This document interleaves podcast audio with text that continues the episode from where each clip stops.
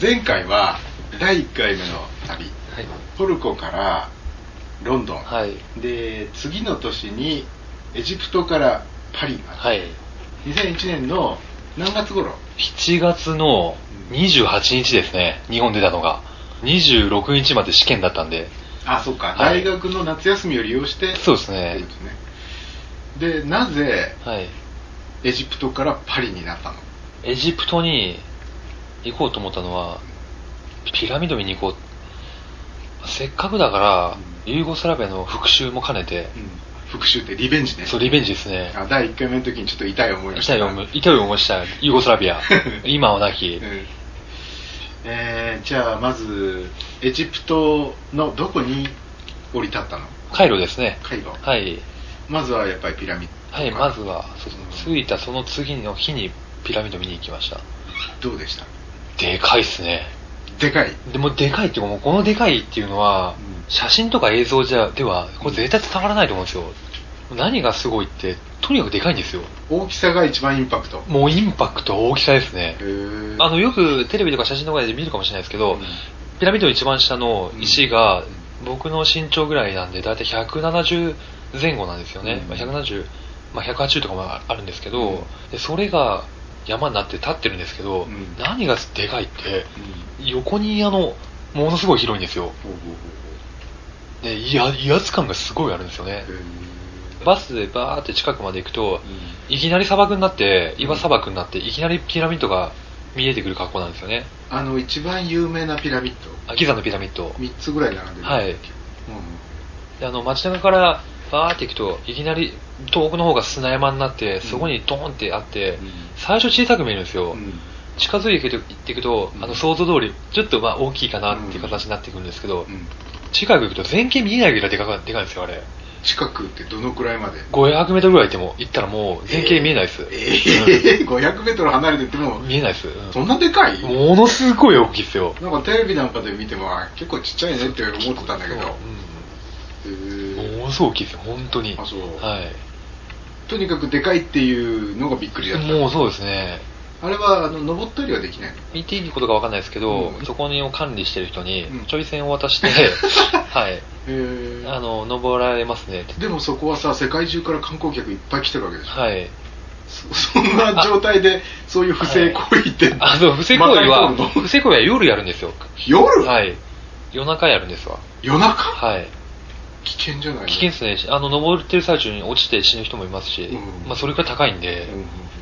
で夜にも行ったの僕は行ってないです僕登ろう登りたいとかさすがに思わなかったですね頂上まで登ろうと思ったら大変なことじゃない大変だと思いますよ一個の石段がそんな身長ぐらいあるんだから、はい、だから上に行くたびにちょっとちっちゃくなりますけどあで登りたい気持ちはわかるんですけーど、うん登るのにすごい労力使うっていうのと、本当高高い んで生命の多分そのなんていうんですか人間として人間がが野生で感じる怖さっていうんですかねおー絶対あると思いますわ第2回目の旅の時にもエジプトに着いてから宿は探したの、そうですね結構すぐに見つかるものえっ、とまあ歩き方様ですねあ、はいあそうかなんであのやっぱり空港着いてから、うんまあ、どのバスに乗ったらどこに行くのかとかっていうのはやっぱり心配しましたし、うんアラビア文字、うんで全部アラビア語、うん本当に読めないじゃないですかね、うんこれどこ行くんかなっていうのに乗って、うんとりあえずエジプトはカイロの他にはどっか行きましたあ最初のエジプトはカイロでしか行ってないですあそうはい、えー、カイロでは何日ぐらい4日じゃなかったかな確かじゃあそのカイロの次にはどこにヨルダンですねヨルダンかヨルダンっていうとちょっとピンとこないんですよねはいあの先ほども言われてましたよね、そうヨルダンヨルダンってどっち エジプトよりも東エジプトの地図で世界地図を見てもらうと分かるんですけど右斜め上ですね右斜め上はいああなんでヨルダンにいたの僕が泊まってたカイロのホテルで、アジア大陸横断してきた人日本人の人がいたんですよ、で次どこ行くのっていう話をしててイスラエル通って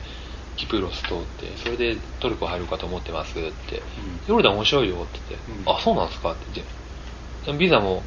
国境でもらえるしって、うん行ってみなよヨルダン楽しいからって、うんあそうなんですかじゃあ行きますわ、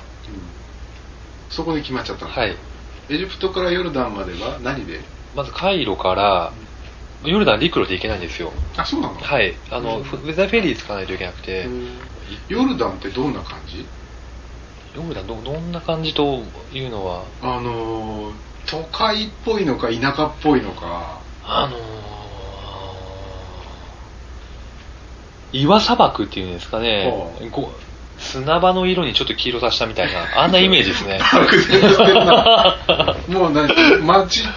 がそんな感じのイメージなのそうですね。あそう、うん、あのー、スペインの下の方とか、うん地中海寄りとか、イタリアの地中海寄りって白い家があるじゃないですかね。ああるねあれを、あの、ちょっと砂色にしたような感じのイメー ジ。はい。でヨルダンはその勧めてくれた人ははい。ヨルダンのどこがいいよって言あってのたのペトラ遺跡っていう世界遺産があるんですけうんうんど、あの先住民族のい今もいる、えー、とド忘れしちゃったなんとか人っていう人たちの,、うんあの遊牧民の先祖になるんですかね、うんがあの神殿みたいのをたくさん作ったんですよねほうほうでそこがすごい面白いからって言ってうん行ってみるといいよってうで僕全然そんなペトラ遺跡なんか知らなかったんですけど、んうんじゃあヨルダンは他には